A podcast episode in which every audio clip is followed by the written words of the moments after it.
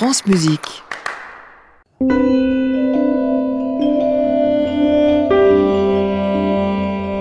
Bonsoir à tous, bonsoir Émilie. Bonsoir Rodolphe. Nous sommes ensemble jusqu'à 22h pour l'actualité du disque contemporain. Avec un opéra de John Corigliano et puis une pièce très étrange qui nous emmène en Islande. Mais avant cela, une œuvre de saison.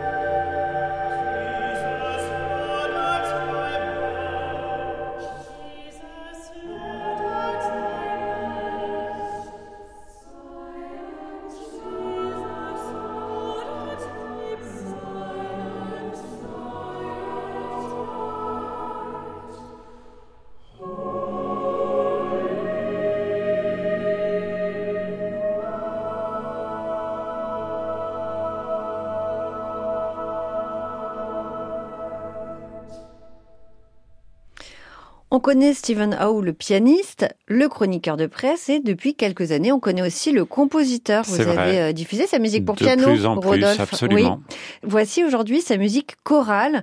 Stephen Howe raconte que la composition a été présente durant les 20 premières années de sa vie, puis les 20 suivantes, il n'a plus écrit et il est revenu à la composition alors qu'il venait d'avoir environ 40 ans. Et l'une des premières pièces écrites lorsqu'il s'est remis à la composition, c'est justement une œuvre chorale qui s'appelle Advent Calendar, le calendrier de l'Avent, et qui se trouve sur ce disque. Elle fait partie du cycle Décembre, dont vous venez aussi d'entendre un autre extrait, Silent Night. Vous connaissez euh, ce carols anglais, oui. ce chant de Noël. Et Oui. voilà, lui, il a mis en musique des carols anglais. Il y a aussi Hark the Herald Angels Sing. Donc, euh, il y a tout un cycle autour des musiques de Noël. Il y a aussi une grande messe et ça nous permet donc de découvrir une grande partie de la production chorale du compositeur pianiste. Et c'est un jeune chef qui s'appelle Michael Waldron qui l'enregistre. Et c'est un musicien qui est un fanatique de Stephen Howe. Il dit que quand il était petit, il écoutait tous ses disques encore aujourd'hui. Donc quand il a découvert qu'il y avait des œuvres chorales, il s'est jeté sur cette production. Voici une autre œuvre, Just As I Am.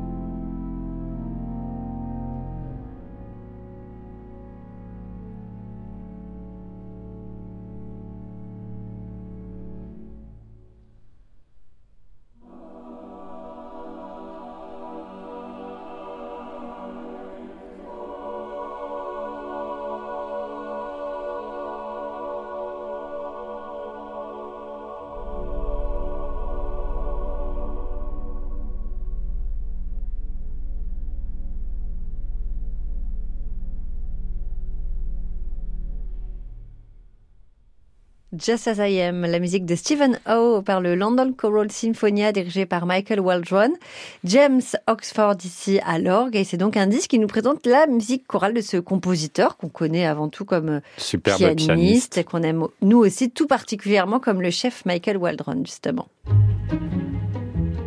France Musique.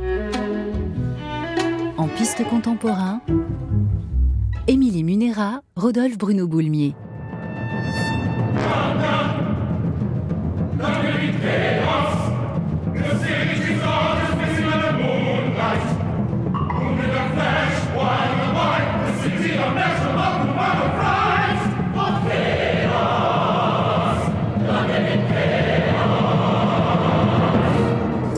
the Gazette, 3rd August.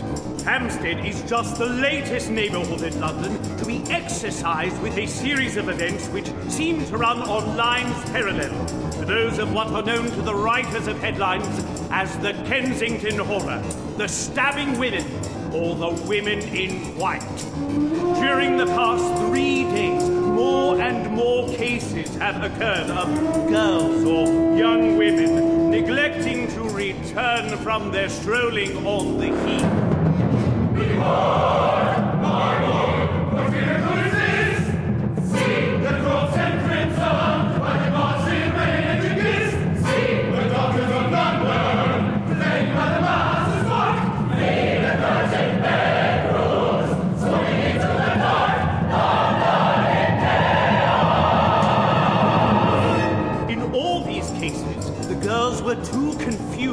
give intelligible account of themselves. But the consensus of their excuses is that they have been with three odd sisters. All of those maidens who have been missed at night had been slightly torn or wounded in the throat. The wounds seem such as might be made by a rat or a small dog and although not of much importance individually, would tend to show that whatever animal inflicts them has a method or system of its own.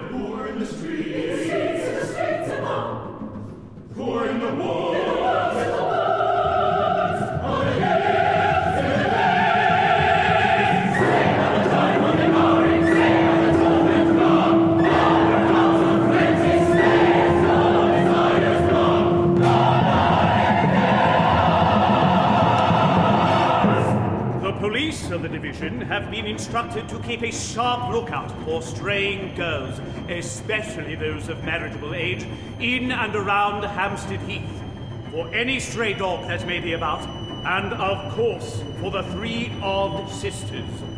But the continuing unrest is turning Greater London into a maelstrom of rumor and of fear. Even the city's venerable Lord Mayor Seward has been found dead of fright in his bed. Dead fright. And in their terror, the people have turned to his only son, Dr. John Seward, leader of Carfax Asylum, father and comfort to London's mad, to stop the scourge and save the city. Now, mayor in all but name, Seward rules the city with a stony eye and with will of steel. Guards with weapons hunt the streets, protect their women with lock and key. John Seward, I can stone, I can steal. Some voice objections.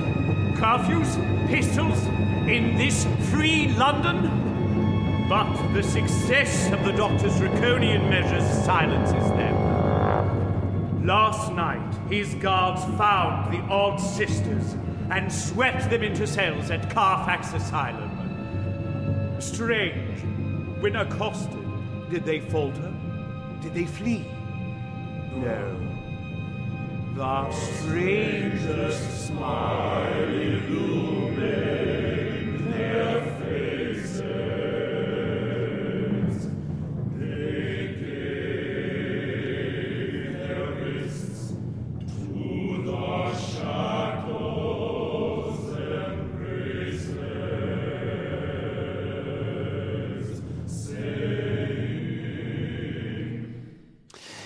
Voici le premier enregistrement mondial de l'opéra The Lord of Christ de John Corigliano avec le livret de Marc Adamo. Alors, Émilie, vous me disiez récemment que vous ne compreniez pas pourquoi l'homme avait le besoin de faire la guerre. Ah oui, c'était très philosophique. Eh hein. bien, dans cet opéra, il nous dit que l'homme a deux besoins, des désirs sexuels et le besoin de faire la guerre. Et c'est ce que nous raconte ici les Bacchantes d'Euripide.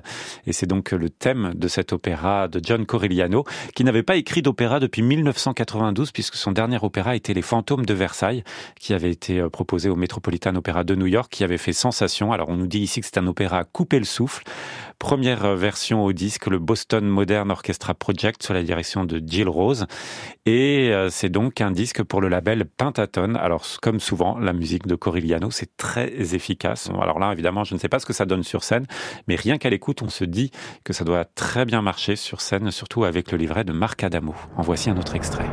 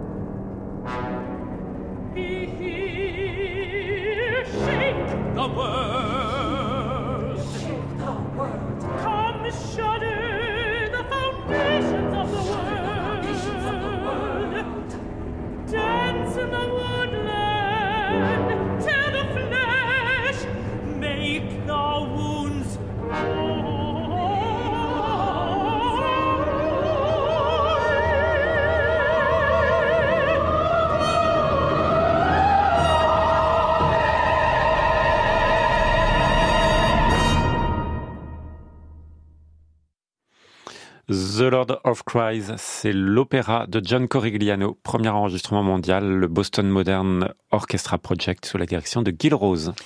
Eh bien, euh, vous avez dit que c'était une musique efficace qu'on venait d'entendre. Oui. C'est le cas. Alors moi, c'est une musique très étrange que l'on Ah. doit, je vous préviens, à la compositrice islandaise de 34 ans qui s'appelle Bara Gisladottir. Elle est contrebassiste et elle dit qu'elle aime travailler sur le son brut et pur. Et l'œuvre que l'on va entendre le prouve. Elle s'appelle Vidir et elle s'étend sur une heure, écrite pour neuf flûtes, trois percussions, basse et contrebasse. C'est un enregistrement de concert et je pense que ça fait vraiment partie de ces œuvres qu'il faut voir en concert. Euh, C'est le cas aussi de la musique de Lisa Streich. Vous voyez, cette compositrice, Mhm. euh, souvent, j'ai des disques que je trouve assez passionnants, mais c'est pas évident de, voilà. Et puis parfois la longueur aussi, finalement. Ce sont des œuvres assez longues.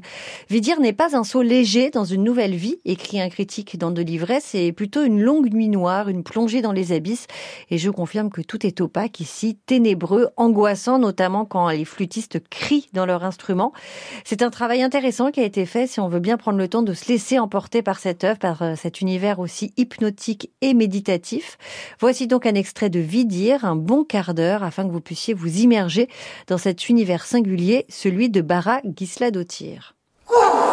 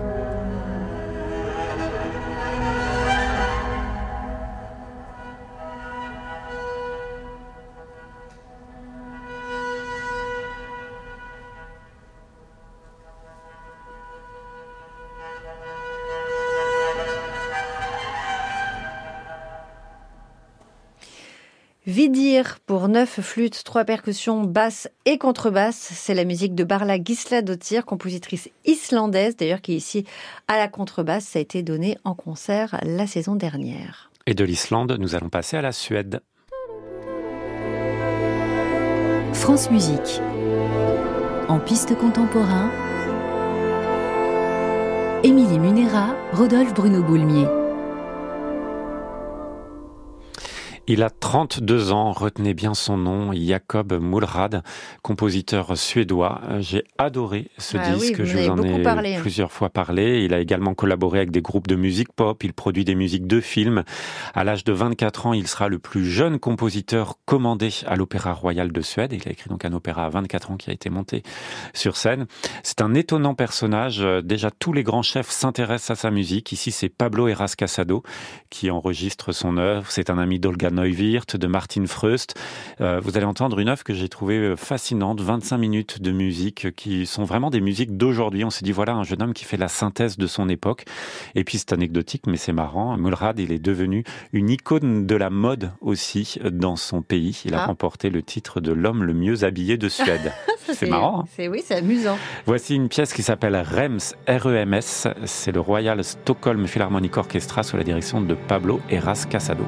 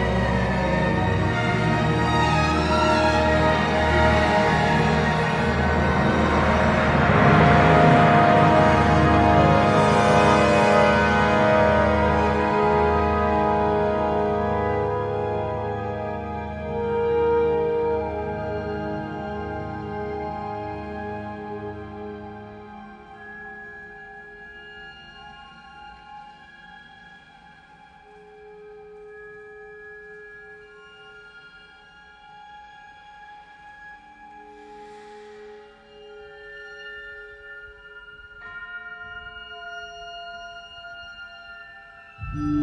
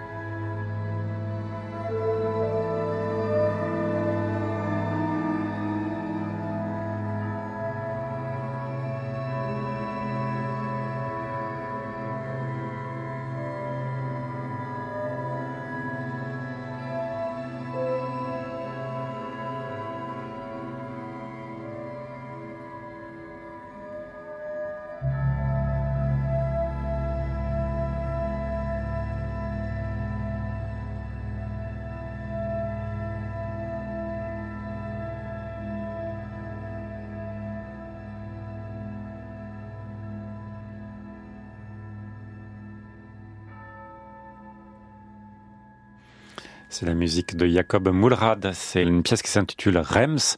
C'est le Royal Stockholm Philharmonic Orchestra sous la direction de Pablo Eras Casado. Et c'est notre disque du soir sur France Musique. Je sens le gros coup de cœur. Hein Oui, oui, je vous en repasserai euh, entre Noël et le premier de l'an, D'accord. par exemple. On sera Donc bientôt. à l'écoute. Oui, finalement, très c'est bientôt. bientôt. Et c'est le journal de la création avec Laurent Villarem. Bonsoir Laurent. Bonsoir, Bonsoir Laurent. Rodolphe, bonsoir Émilie. On commence le journal par une musique d'hier et d'aujourd'hui.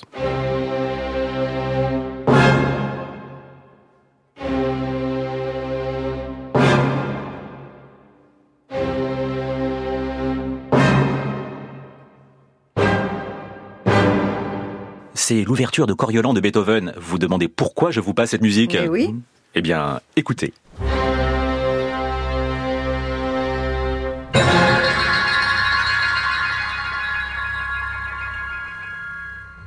C'est le début de Subito con forza d'un Shin, qui est un hommage malicieux à Ah oui, Beethoven. on a reconnu le premier Ça marche accord. Ouais, ça Tenez, marche bien. on avance un peu dans l'œuvre encore.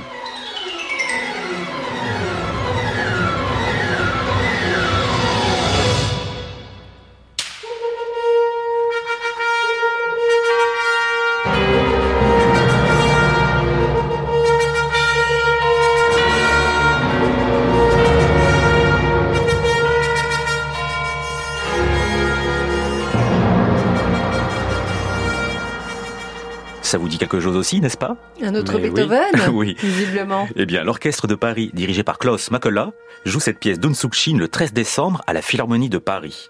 Durant ce même concert, il y a également Atmosphère de Ligeti. Subito con forza est un petit bijou qui rend hommage au contraste extrême de Beethoven. Et en avril prochain, l'orchestre de Paris présente une autre pièce d'Unsukshin, Opérascope, cette fois qui rend hommage à l'opéra. Concert de l'orchestre de Paris le 13 décembre à la Philharmonie. Est-ce que vous avez déjà joué au jeu des sept familles Oui. On y joue souvent. Pendant l'émission, parfois, euh, on se fait une petite bataille. Alors, Unsung Shin est l'arrière-petite-fille de Beethoven. Cette semaine, dans la famille Richard Strauss, je demande Béchara El Khoury.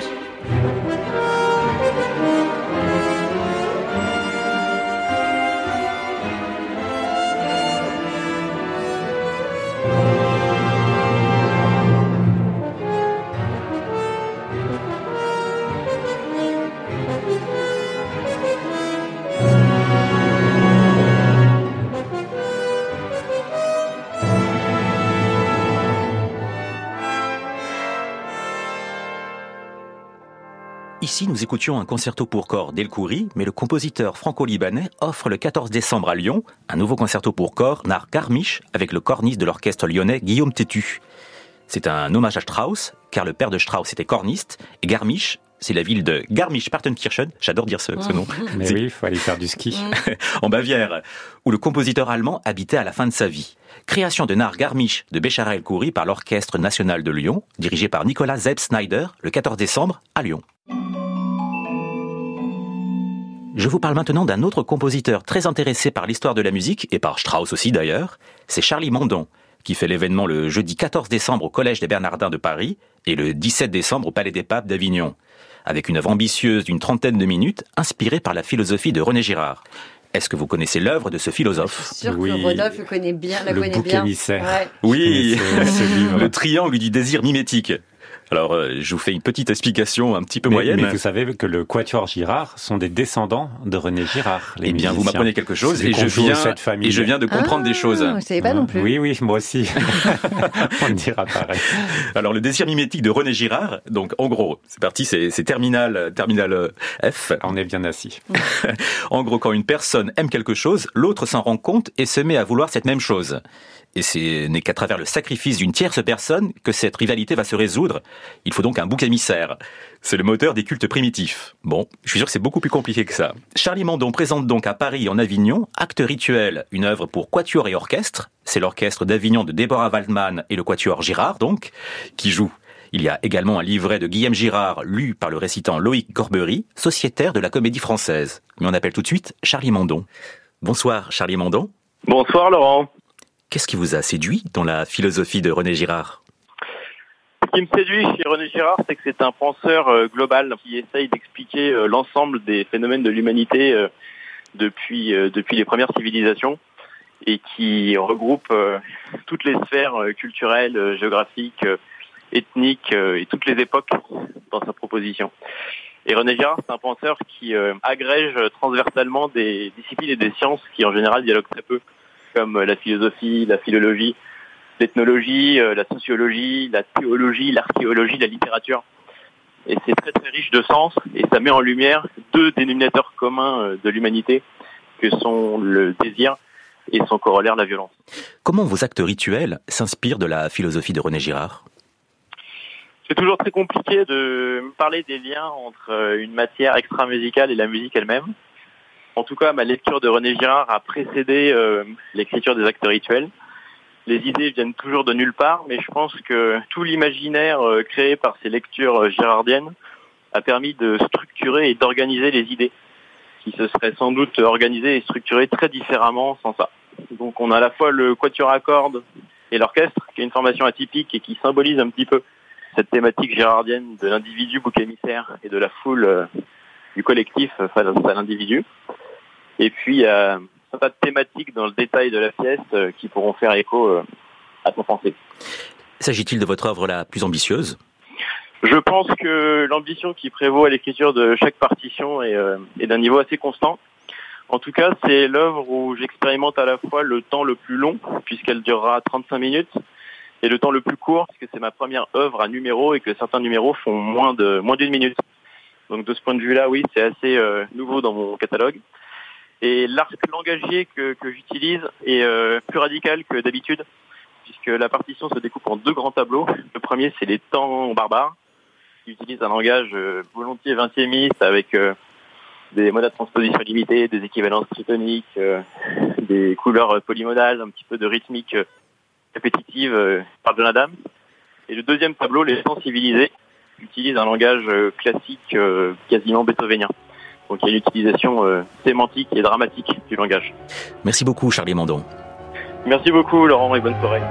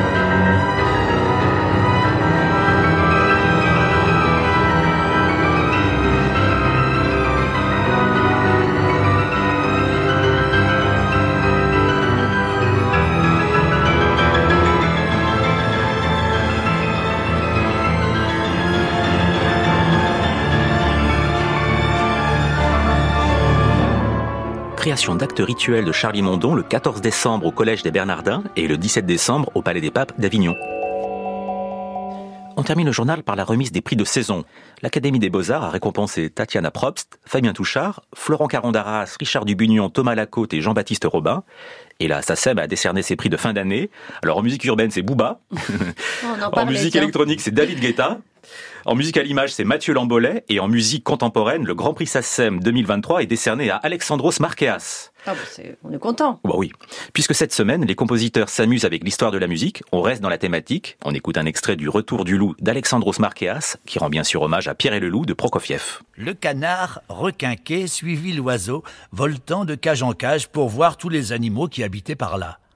Un éléphant, une girafe, des singes.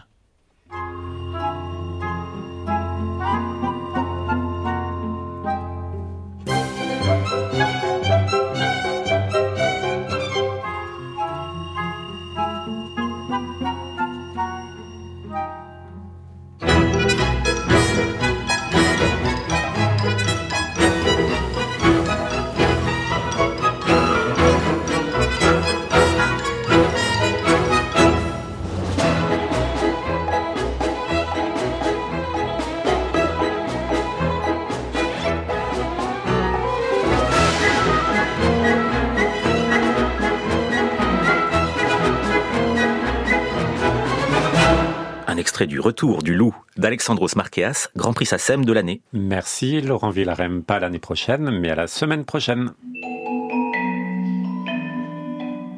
Et merci à Fanny Constant qui a réalisé cette émission avec Adrien Landivier et Colline Redon. À réécouter sur francemusique.fr.